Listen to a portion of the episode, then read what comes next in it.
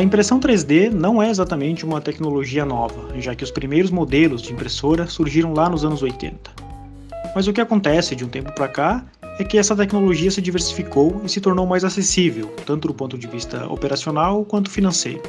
Nessa crise da Covid-19, com a sobrecarga dos sistemas de saúde e a escassez de alguns equipamentos de proteção nos hospitais, as impressoras 3D e os seus operadores, os chamados makers, estão desempenhando um papel fundamental. Eles formam uma verdadeira linha de produção para atender às demandas dos profissionais de saúde que estão na linha de frente do combate à doença. Eu sou o Gabriel e esse é o podcast Fala Cientista, uma produção da Agência Escola de Comunicação Pública e Divulgação Científica e Cultural da UFPR. O tema do episódio de hoje é a impressão 3D como aliada no combate à Covid-19. Eu converso com dois professores da UFPR que estão envolvidos em uma iniciativa multidisciplinar chamada Rede UFPR de Combate à Covid-19. Uma das ações dessa iniciativa é justamente a produção de algumas peças em impressão 3D para abastecer os hospitais. Eu começo entrevistando a professora doutora Maria Lúcia Okimoto, do Departamento de Engenharia Mecânica da UFPR. A professora Maria Lúcia tem uma vasta experiência com a tecnologia de impressão 3D. Professora Maria Lúcia, muito obrigado por conversar comigo aqui no Fala Cientista. A gente sabe que a impressão 3D tem sido uma grande aliada nesse combate ao novo coronavírus.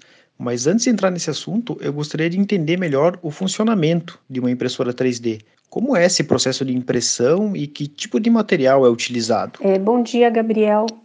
Bom dia a todos que estão ouvindo. É um prazer estar aqui com vocês. É, respondendo inicialmente a sua pergunta sobre a impressão 3D. Então, a impressora 3D hoje ela é um equipamento que trabalha dentro da tecnologia né, de manufatura aditiva, no qual você aquece o material em filamento e faz a deposição em camadas. Né? Então, seria a adição de material camada a camada. Então, ela faz parte desse tipo de tecnologia. Hoje essa tecnologia é, de impressora 3D ela se popularizou. Então a gente tem dentro dessas pequenas impressoras, né, que são relativamente de baixo custo e que ela pode ser utilizada em casa. Então ela não vai requerer é, nenhum é, sistema né, de parte elétrica de maior intensidade ou de ter que fazer qualquer modificação. Então você, ela vai trabalhar no sistema 110 ou 220, é, dentro de uma amperagem né, de 15 a 20 volts aproximadamente, dependendo do tipo de equipamento. A gente vai ter desde aquelas impressoras que já vêm prontas, que ela já, já você recebe ela toda equipada, né, então você só vai colocar os softwares para fazer a a modelagem e depois fazer a impressão, ou você tem daquelas também tecnologias em que você pode comprar os kits e fazer a montagem. Então, vários alunos hoje têm, né, têm feito essa aquisição e faz sua própria montagem. Então, estão é, essas possibilidades de equipamentos. Os materiais mais utilizados, né, são filamentos, é como se fossem arames, né, são, só que plásticos. Uh, o mais utilizado, né, que é o filamento PLA ele é um material que é o polilático acetato, então ele é um polímero, né, proveniente de matérias orgânicas e ele é biodegradável. Ele vai ter uma certa resistência, mas é, a durabilidade da peça também vai ser menor, né, decorrente dessas propriedades mecânicas do material. Outro material que também é bem utilizado é o ABS, né? Também quando você quer mais resistência às peças.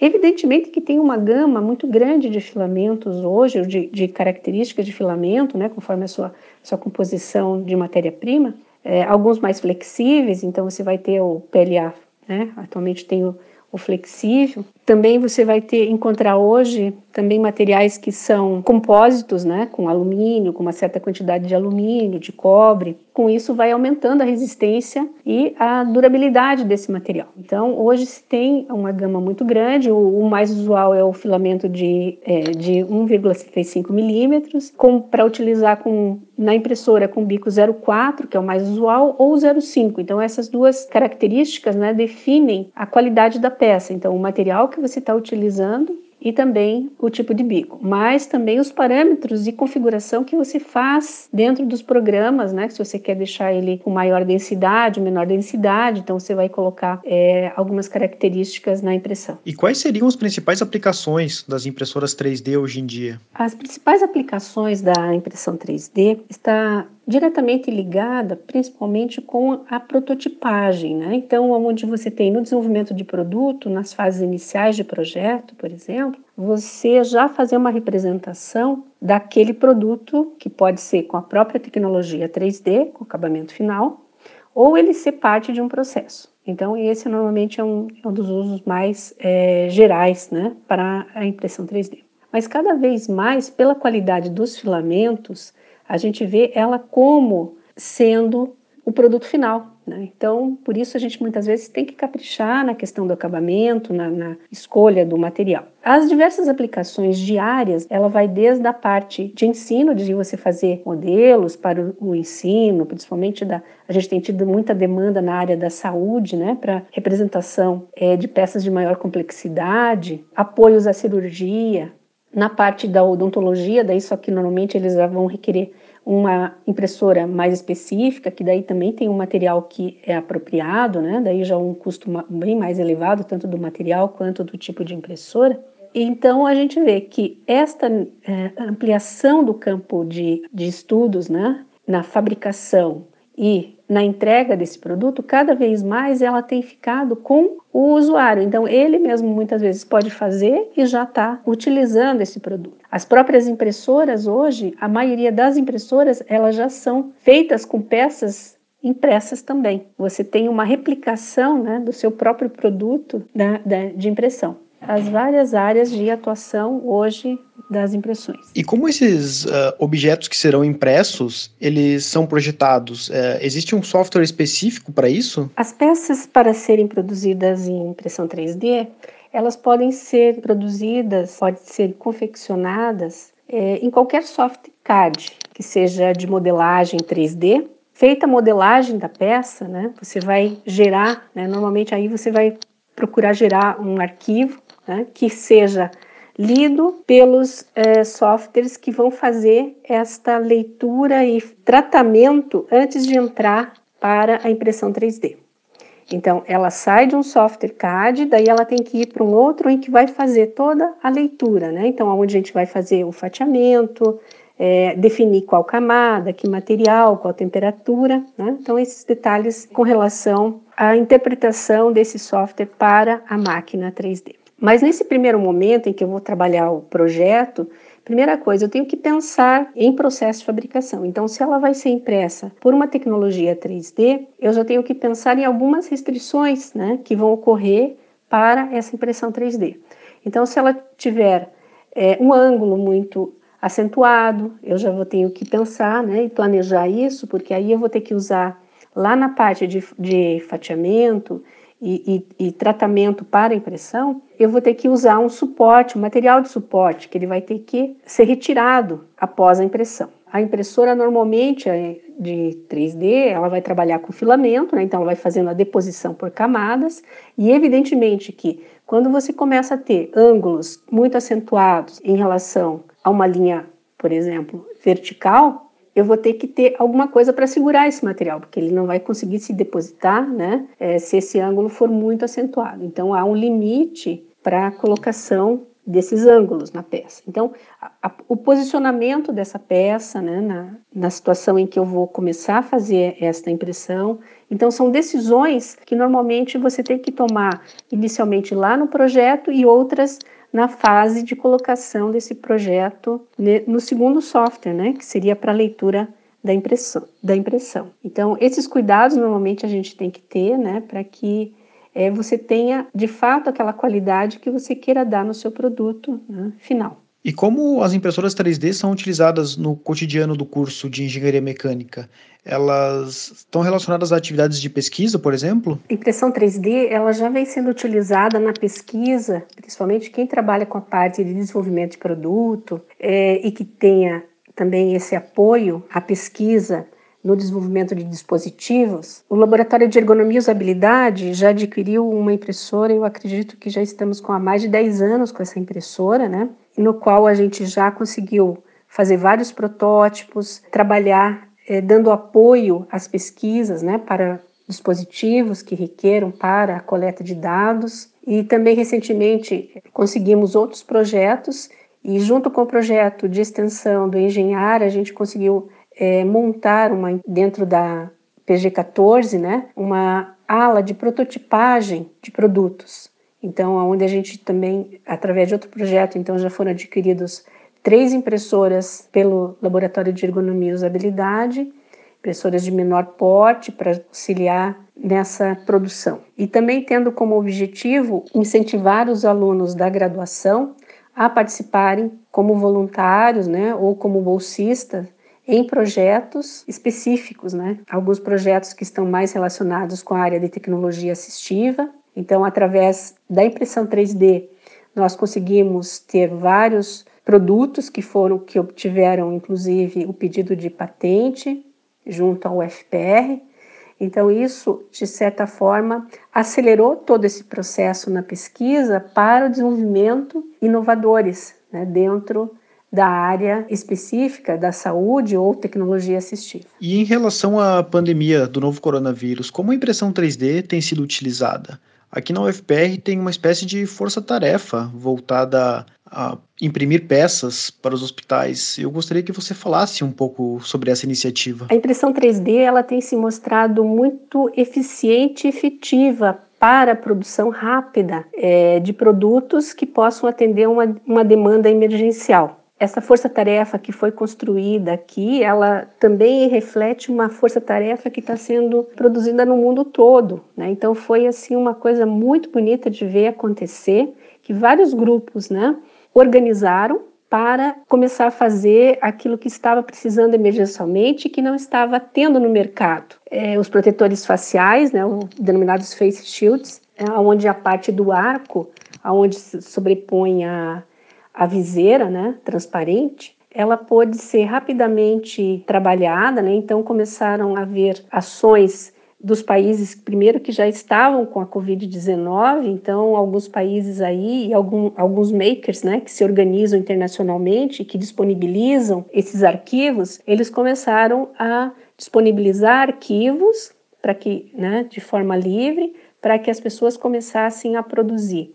Então, isso permitiu esta rápida difusão da impressão 3D. É, nós aqui na UFPR, nós procuramos fazer um modelo adequado, né? Então, a gente inicialmente até testou esses modelos que vieram é, de outras fontes, mas ele não ficou muito adequado ergonomicamente aos profissionais, né? Que ficavam 12 horas, né? E ficam 12 horas ou mais no plantão, utilizando esses equipamentos GPI. Então, nós procuramos é, ir desenvolvendo a ergonomia, então, todo um grupo por trás desse projeto, né? Então, hoje, acho que somos mais de 35 professores diretamente ligados com a impressão 3D. Então, a equipe de alguns professores eh, trabalharam mais na questão da, do projeto, outros mais só na, na questão da manufatura, né, de fazer impressão nas suas casas, outro com os dois, trabalhando tanto no projeto quanto na manufatura, e outra equipe aí envolvendo inclusive alunos para a montagem, né, alunos também imprimindo, então é, é, um, é um grupo que está cada vez mais aumentando, né, esse potencial de produção. Então, a resposta ela é muito positiva, né? Porque esse é um dos produtos, mas outros produtos também que, que precisam ser impressos, né? Como alguns exaustores para ventilação ou dos próprios respiradores. Algumas peças de manutenção podem ser impressas em 3D. Então, isso faz com que a gente repense, inclusive, esse quadro é, emergencial, né? Para produtos a serem entregues numa situação é, de pandemia ou uma outra crise qualquer que haja, que você precise de determinados produtos e muitas vezes esse produto pode ser produzido localmente, né, sem inclusive depender da, do transporte desse produto. Então a gente poderia dizer que o foco da produção tem sido os equipamentos de proteção individual usados pelos profissionais de saúde da linha de frente, né? Como material é, em alta escala, está sendo produzido de fato os EPIs para os protetores faciais, então onde é produzido principalmente o arco para o EPI. É, em menor escala, daí já praticamente quase de forma unitária para os protótipos, né? Está sendo feito também algumas questões aí relacionadas à parte de exaustão, de, na parte de ventilação para ajudar na questão tanto da, de câmeras, né? Containers que são feitos para a proteção do, do paciente que está com Covid-19, então a necessidade de troca de, de ar dentro de determinadas câmeras. Então a gente está fazendo isso é, em termos de projeto. Então está sendo utilizados é, naquela fase de protótipo, então em escala menor. Mas com certeza a gente tem, pode apontar aí com o grande uso, principalmente nos EPIs, que tem assim ajudado diretamente esses profissionais. Uma das grandes preocupações com a pandemia foi a escassez dos respiradores, né? Que é um equipamento um pouco mais complexo e é utilizado nos pacientes em estado mais grave com a Covid-19.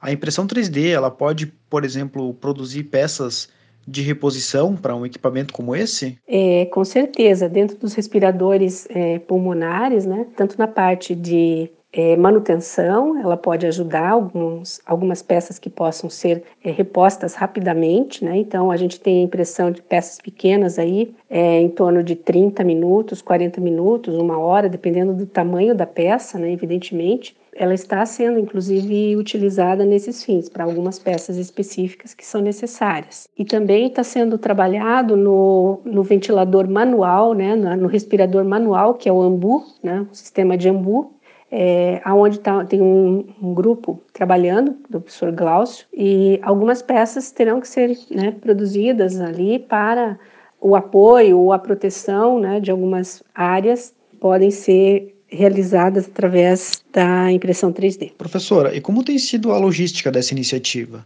Ou seja, como o grupo está se organizando para fazer com que as peças cheguem até os profissionais de saúde? É, de fato, está envolvendo toda a logística, né? É, inclusive, esse nosso grupo hoje ele é, tem várias ações né, de, dentro dele. Então, a gente tem lá o pessoal que estão fazendo toda a parte é, de entrega desses EPIs ou é, fazendo a compra dos insumos. Então a gente se dividiu em determinados grupos, né? Outros fazendo a impressão, outros fazendo a impressão e, e dando outro suporte nas áreas que têm competência. Então esta organização do grupo foi importante porque vai desde o recebimento, Gabriel, desse pedido. Então a gente hoje pede que as entidades enviem para o nosso e-mail do grupo, né, que está no site, Rede Covid, né, UFPR, envie preferencialmente um ofício fazendo essa solicitação. Então, através do recebimento desta, desta demanda, contabilizamos a quantidade né, de arcos que tem e aí a gente começa a fazer a montagem.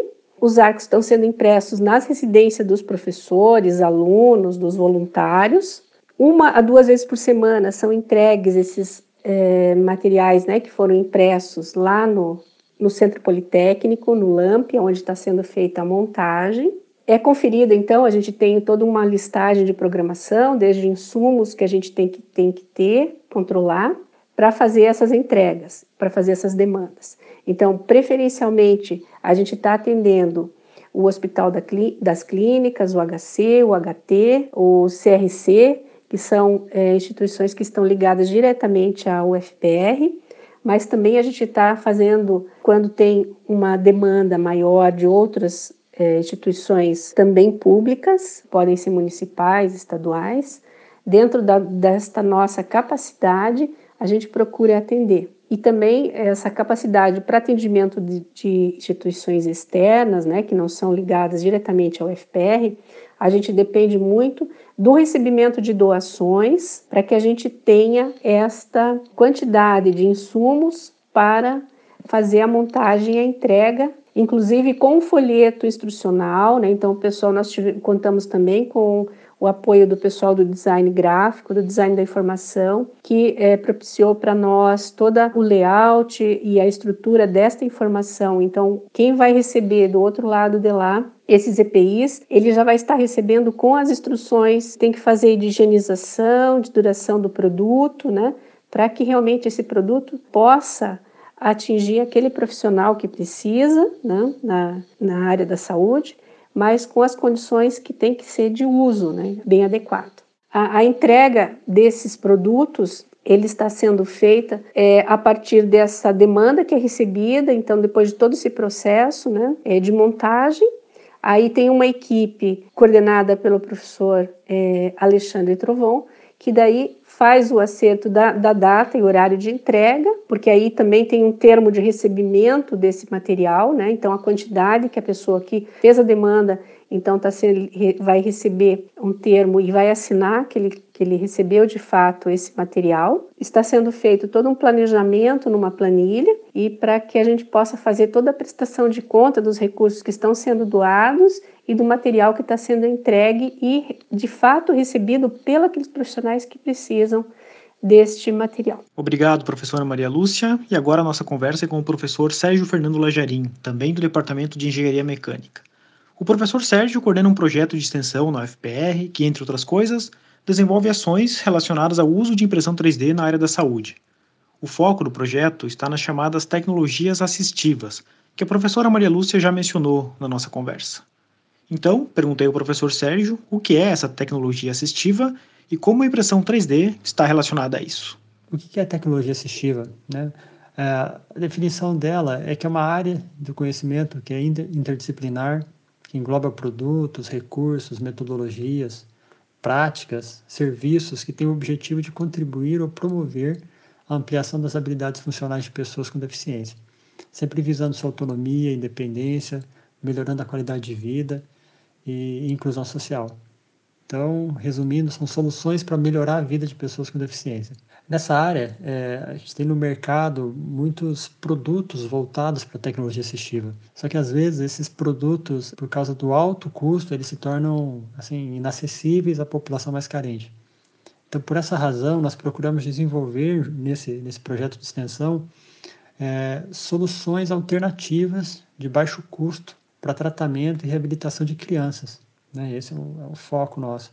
É, um dos produtos que nós desenvolvemos é um, é um modelo de órtese de baixo custo para tratamento de crianças que nascem com, com os pés tortos. É, existe um modelo de órtese comercial para esse, esse tratamento é, e esse produto comercial ele, ele, custa em torno de 500 reais.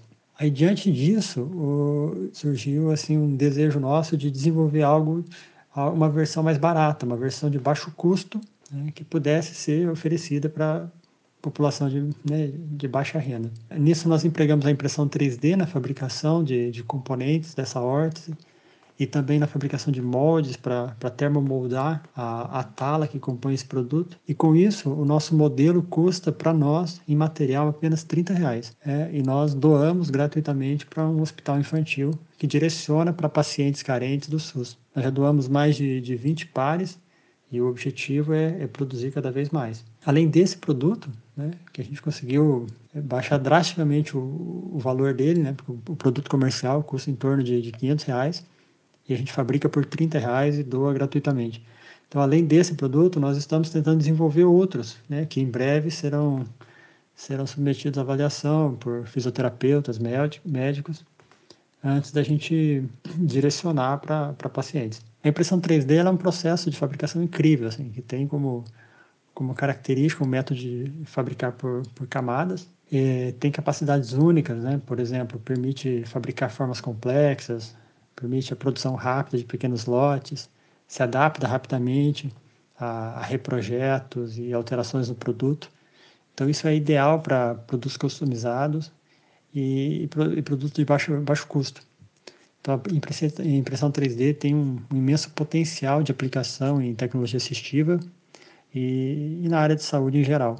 Professor, sobre essa questão da impressão 3D na área da saúde de forma geral, que outras aplicações já existem hoje? Você pode dar alguns exemplos? A impressão 3D oferece muitas vantagens sobre outros processos de fabricação tradicional, que incluem a capacidade de fabricar objetos é, com geometrias complexas, fabricar com economia lotes pequenos, de, de, produtos personalizados, menor desperdício de material, entre outras. Devido a esse enorme potencial e capacidades únicas que a manufatura aditiva tem, ela vem gradativamente sendo aplicada em diversos setores. Né? Vários nichos têm é, descoberto a manufatura aditiva, né? aeroespacial, automotivo, joias, decoração, arquitetura e a área médica. Na área médica especificamente, as, principais, as primeiras aplicações foram em próteses lá nos anos 2000, mas hoje vem, vem sendo empregado em várias aplicações. Posso citar os modelos anatômicos para planejamento e pré-operatório, órteses, dispositivos cirúrgicos, implantes, e já tem experimentos com fabricação de órgãos.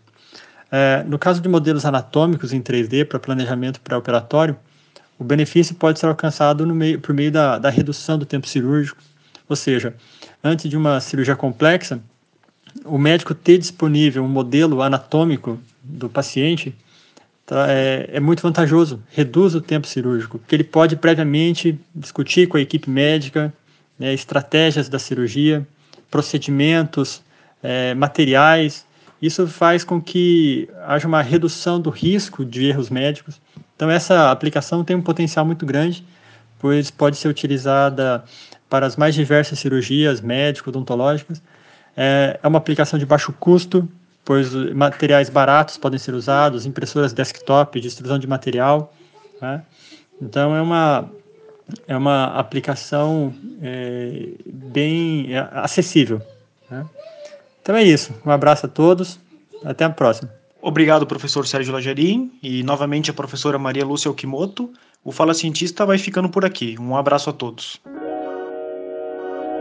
Se você tem críticas, sugestões ou curiosidades sobre este podcast, entre em contato com a gente pela página Agência Escola UFPR no Facebook ou pelo Instagram Agência Escola.